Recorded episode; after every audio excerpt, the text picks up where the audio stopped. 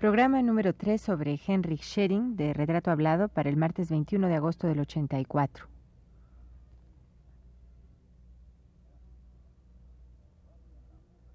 Radio UNAM presenta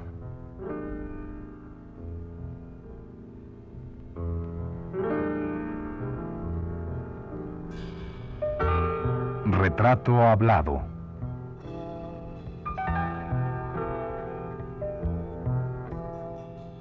Henrik Schering.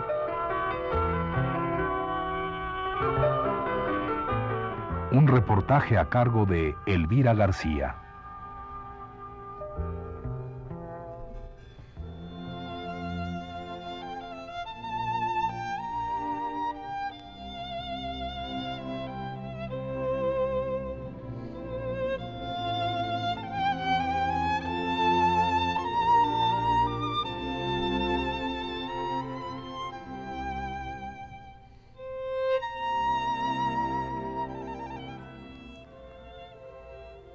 ¿Qué tanto está cualquiera justificado, sea un erudito o un lego, para expresar o tratar de expresar en términos musicales, en sonidos si se quiere, el valor de cualquier cosa, material, moral, intelectual o espiritual, que usualmente se expresa en términos diversos no musicales?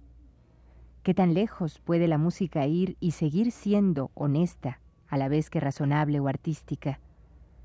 Es una materia limitada únicamente por la posibilidad del compositor para expresar lo que yace dentro de su conocimiento subjetivo u objetivo? ¿O es que se encuentra limitada por cualquier limitación del compositor?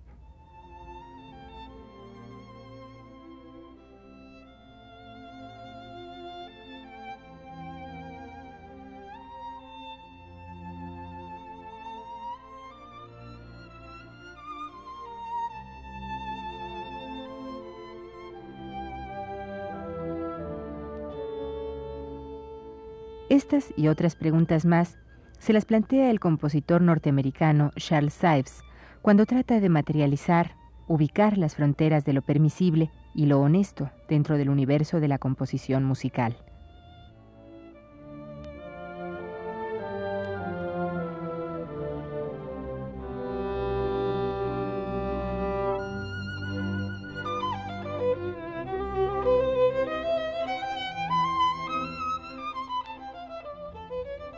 Es esta la preocupación de un compositor respecto a la obra que realiza. En el caso del intérprete, su preocupación debe ser lograr una relación tal con el compositor que ambos puedan hablarse de frente y al mismo nivel.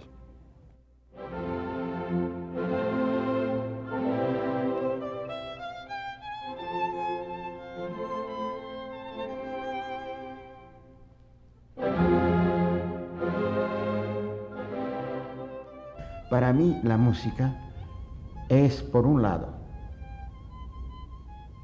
un patrimonio nacional.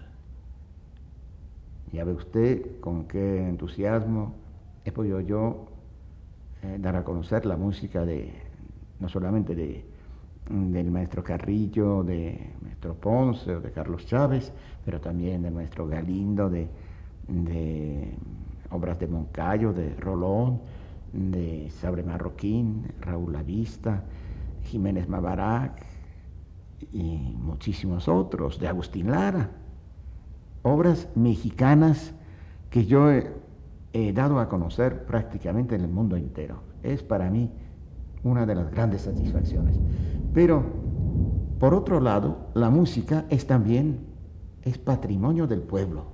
Por eso yo en todos los países donde he actuado, siempre he tratado de llamar la atención del público y de las personas responsables sobre este hecho, sin ofender a nadie y sin aparecer exageradamente criticón. No, no hubiera sido la actitud uh, correcta. Sencillamente dije, dense ustedes cuenta de que la música sale del pueblo, nace en el pueblo, pertenece al pueblo es patrimonio nacional. Entonces, está muy bien que los abonados a la ópera, a los conciertos sinfónicos, a los recitales, que tengan su prioridad, que puedan asistir. Ellos han pagado sus boletos, ellos contribuyen a, la existencia de una orquesta o de una entidad. Parece muy bien. Puede también eh, puede ser una entidad eh, gubernamental que patrocina una orquesta o una serie de conciertos. Todo esto está perfectamente bien. Pero yo digo, ¿por qué no hacer un esfuerzo para que, por ejemplo, los que no pueden pagar los, eh, los boletos, que en todos los países del mundo son muy caros, casi todos los países, ¿por qué no dar una oportunidad al pueblo, por ejemplo, de asistir a un ensayo general? Proporcionar el transporte, animarlos. ¿Por qué no decir a, a las autoridades escolares que hay mm, una serie de conciertos con tales artistas, ejecutando tales compositores, para despertar el interés del niño, porque entonces si el, si el niño entra en contacto con la música desde muy temprana edad, ¿qué es lo que sucede? Que para él es casi un juego todavía, y que después entonces la música se establece firmemente en su espíritu y en su corazón, y entonces es algo que él quiere volver a ver, a oír, a sentir, a experimentar y a vivir. Porque para mí la buena educación musical no empieza a la edad de 40 años. Es que... Es desde niño. Es desde niño, indudablemente. Pero con toda sinceridad, yo le aseguro que yo puedo tocar en Chilpancingo el concierto de Beethoven. Y yo estoy seguro, estoy convencido de que todos los oyentes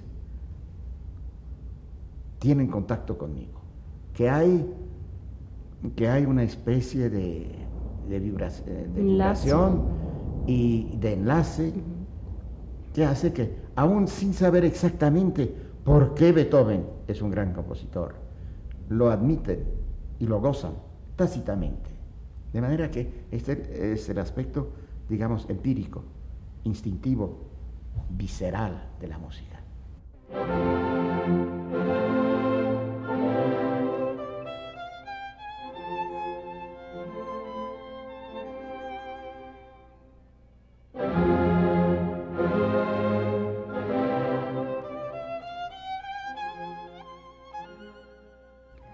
Henrik Schering, el ejecutante más brillante hasta el día de hoy del violín y de casi todas las piezas escritas para este instrumento, se preocupa por lograr una relación bilateral entre el intérprete y el otro, el compositor.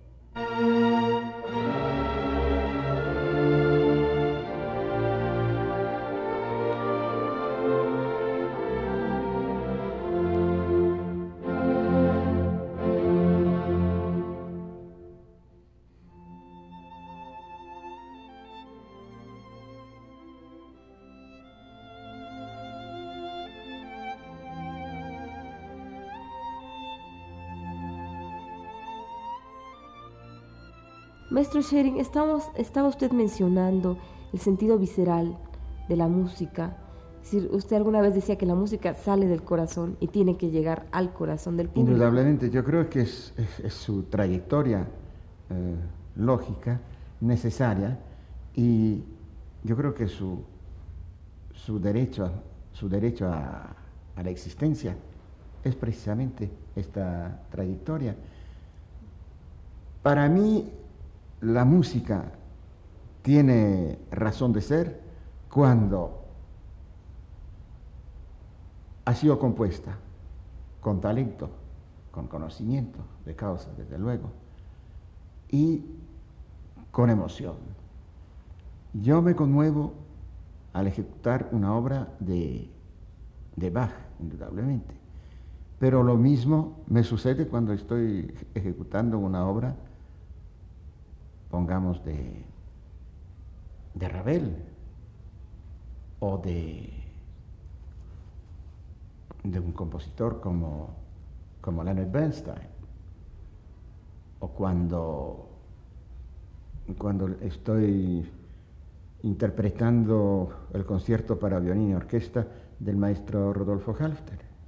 Precisamente es una obra que acabamos de grabar en Londres con la Orquesta Filarmónica Real de Londres, dirigida por el maestro Enrique Batis.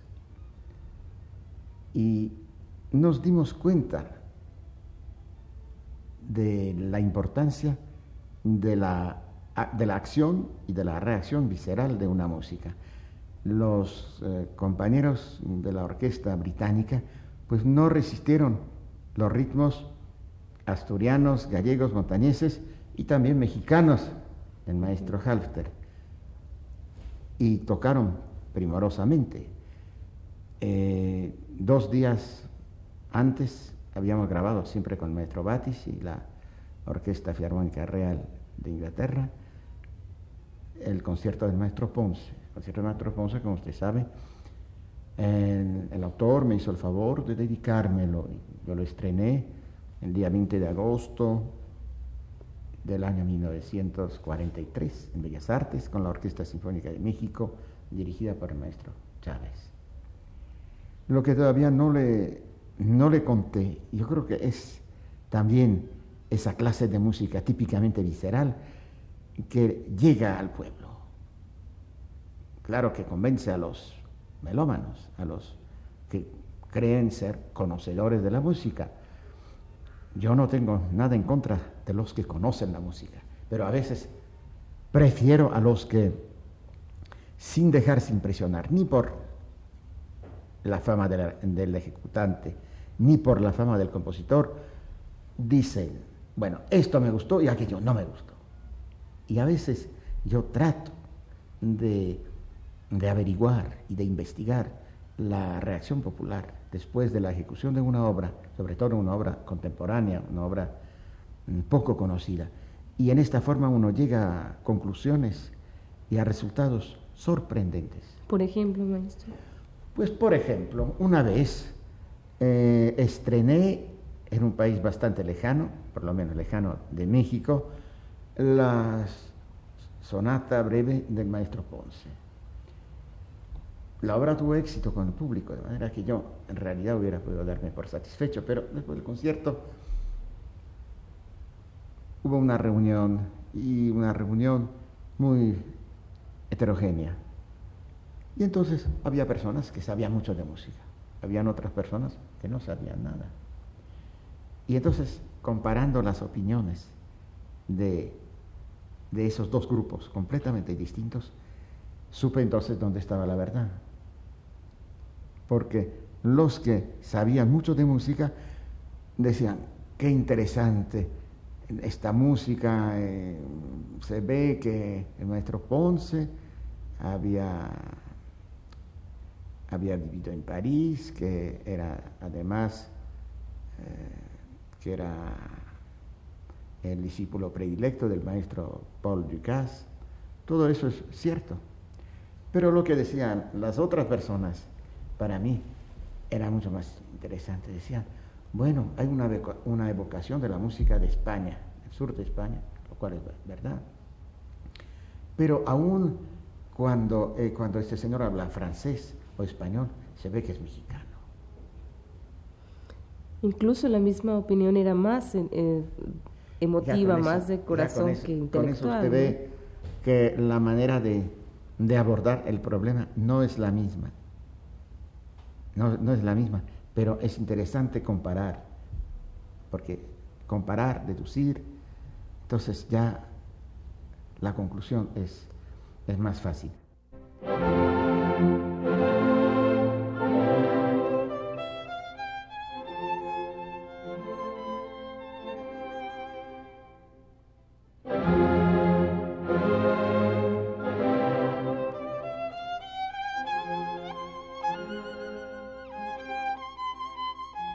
Schering dice que forma parte de una preparación espiritual el tratar de adentrarse en los compositores del pasado. Porque, ¿cómo podría entonces el intérprete trabajar con ellos sin conocerlos? El compositor ha expresado su idea, pero es el intérprete quien recrea esa visión. Dice Schering que para lograr una justa recreación de aquello que dijo el compositor, hay que estudiar mucho a cada autor, cuidando de no hacer ejecuciones frías e imitativas, sino en las que vaya de por medio el sentimiento.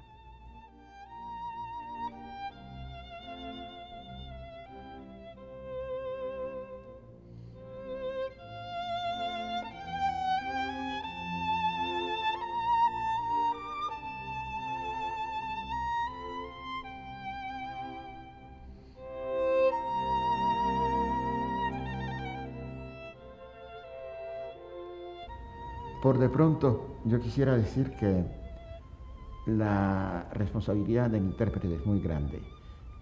Cuando un compositor me confía una obra, entonces es, yo siento casi como si me, hubiera confiado a, su hijo, ¿verdad? Entonces tengo que defender la obra, tengo que conformarme eh, al estilo del compositor, tengo que identificarme con él. Si la obra no me gusta, no tengo derecho de, de aceptarla o de tocarla, porque entonces no seré ni buen intérprete ni seré buen defensor.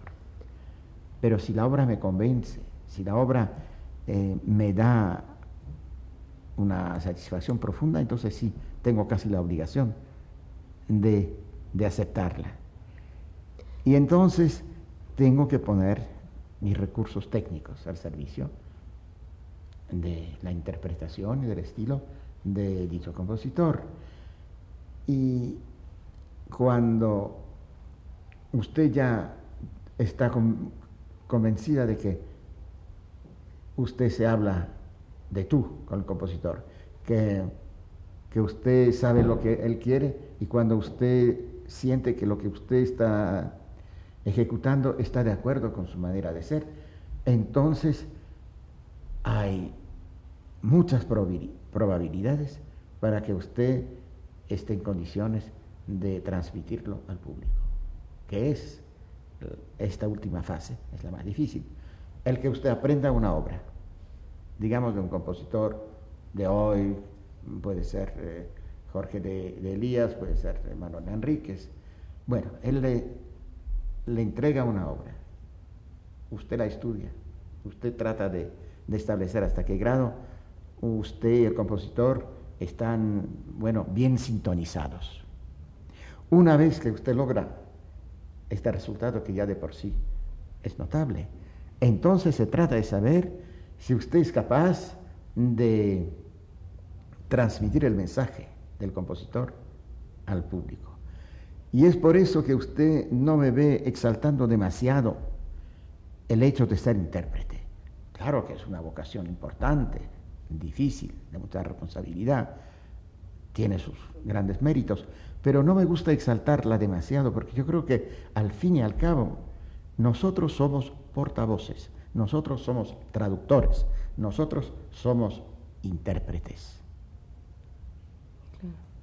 De manera que yo creo que las dos metas principales usted misma las mencionó antes de que yo hubiera puesto los puntos sobre las IES. Usted dijo, bueno, no creo usted, maestro, que en realidad lo que usted desea es que la música que brote de su corazón, que encuentre el corazón de su, de su oyente, y entonces con eso usted cree que su, su misión ha sido cumplida.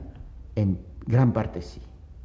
Pero la otra parte es llegar hasta el corazón del oyente habiendo defendido la obra del compositor de acuerdo con las intenciones del que escribió la obra, de acuerdo con, con, su, eh, con la personalidad de él. En otras, en otras palabras, llegamos a la misma necesidad que mencionamos en, en la vida corriente, en la vida entre los pueblos, en relaciones diplomáticas, entre países, llegamos exactamente a lo mismo, el saber coexistir usted no tiene el derecho de echar a un lado la personalidad del autor, imponiendo a la obra la personalidad de usted solamente. Eso no. Sería una injusticia y entonces sería casi una traición. Tampoco debe usted tener mm, eh, la timidez innecesaria para, pues, para mm, ocultar su personalidad y nada más tratar de hacer resaltar la del compositor. Tampoco es solución. Para mí, la solución ideal es hacer convivir, hacer coexistir las dos personalidades, la del autor y la del intérprete. Entonces yo creo que eh, las bases de, la transmisión hacia el público, son, eh, las bases son más firmes y hay más probabilidades de éxito.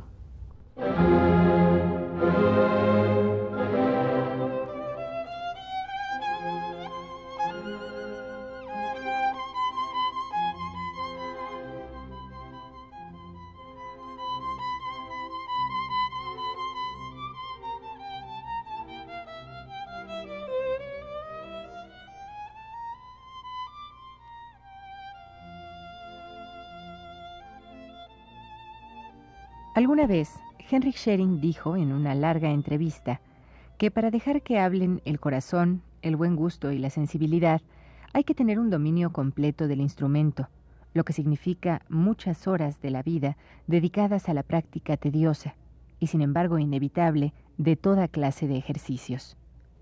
Antes de que podamos siquiera pensar en la interpretación y el contenido emocional de la música, dijo Schering, debemos estar seguros que los dedos de la mano izquierda poseen la fuerza y la elasticidad necesarias, así como una gran independencia y flexibilidad de la muñeca.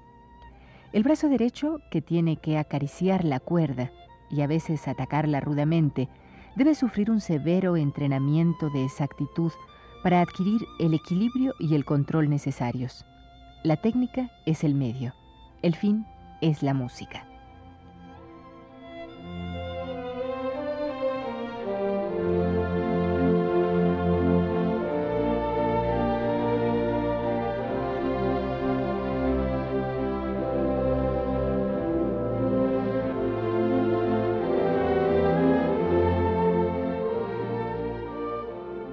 Maestro, ¿ha habido algún autor que le haya causado miedo cuando usted va a interpretarlo?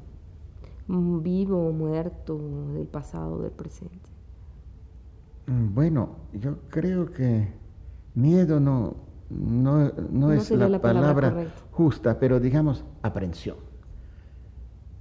Yo cuando por primera vez me enfrenté esa es la palabra que debo emplear, con las tres sonatas y tres partitas de Bach. Tenía la impresión de que una cantidad de iglesias y de templos se me, se me, se me venían abajo. No tenía la seguridad de poder realmente salir eh, vencedor de esta, de esta lucha. Pero, ya le dije, hay milagros y hay cuentos de hadas. Mi primer disco, grabado en París,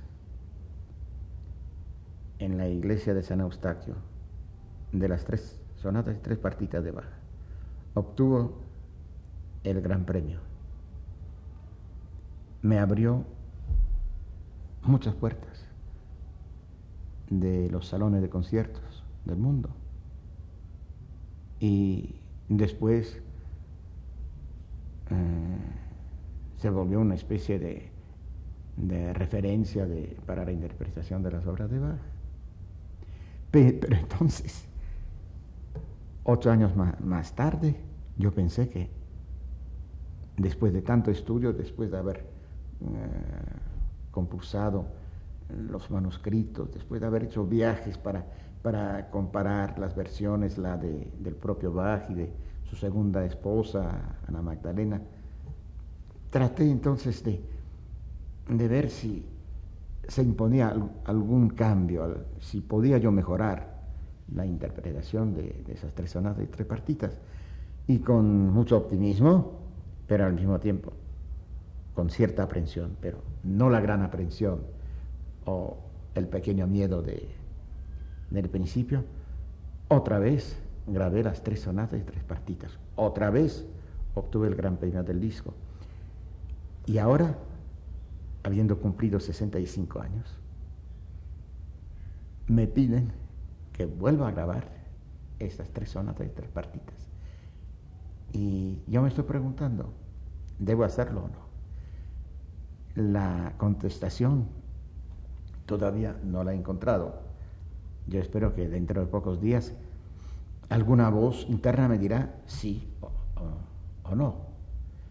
Yo sinceramente deseo que la voz interna me diga que sí, que hay que dar la cara otra vez, que al fin y al cabo es,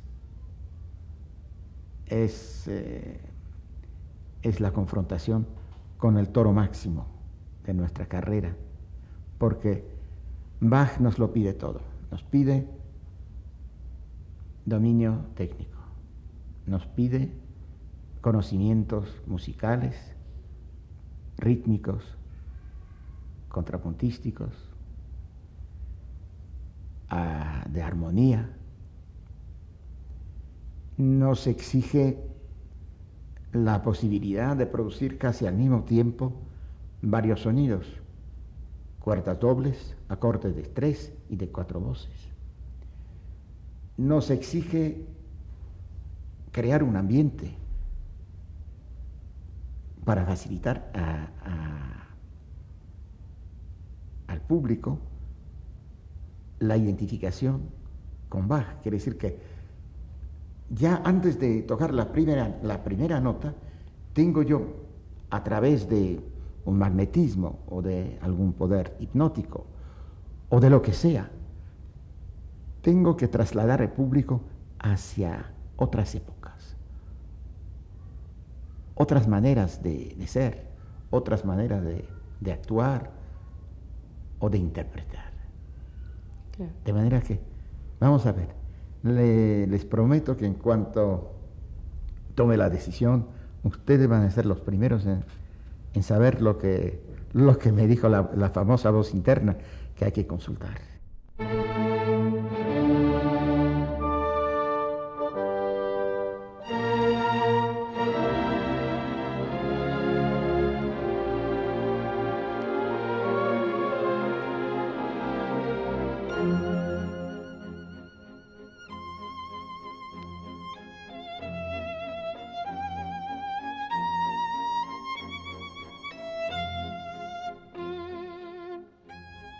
Habíamos hablado ya de los innumerables premios que Schering ha obtenido a lo largo de su carrera. Entre los más destacados figuran el Grand Prix du Disque, recibido por Schering en seis ocasiones, la distinción de la Polonia Restituta en el año de 1956, la medalla de oro de la ciudad de París en 1981, las palmas académicas y la Legión de Honor francesa.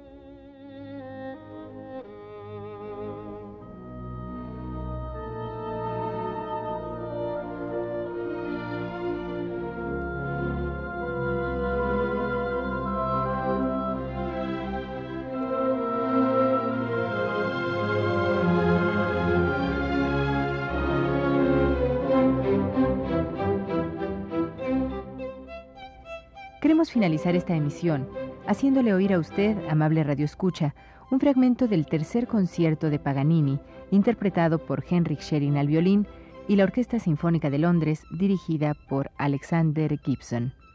Es importante mencionar que este concierto de Paganini fue dado a conocer por el propio Henrik Schering.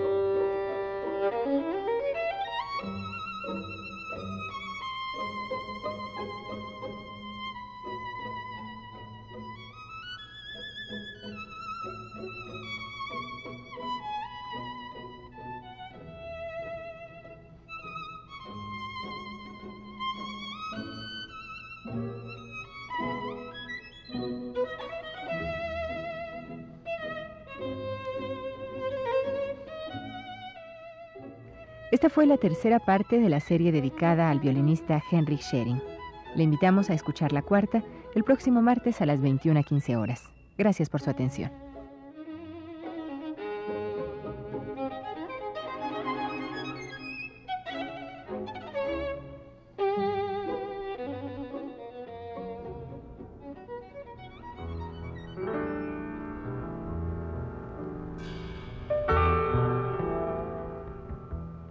Radio UNAM presentó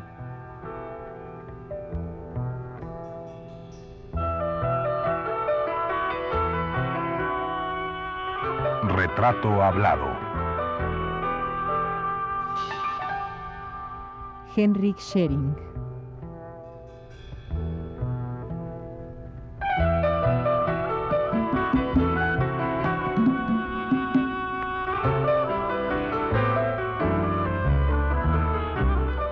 Reportaje a cargo de Elvira García. Grabación y montaje de Abelardo Aguirre, en la voz de Yuridia Contreras. Fue una producción de Radio UNAM.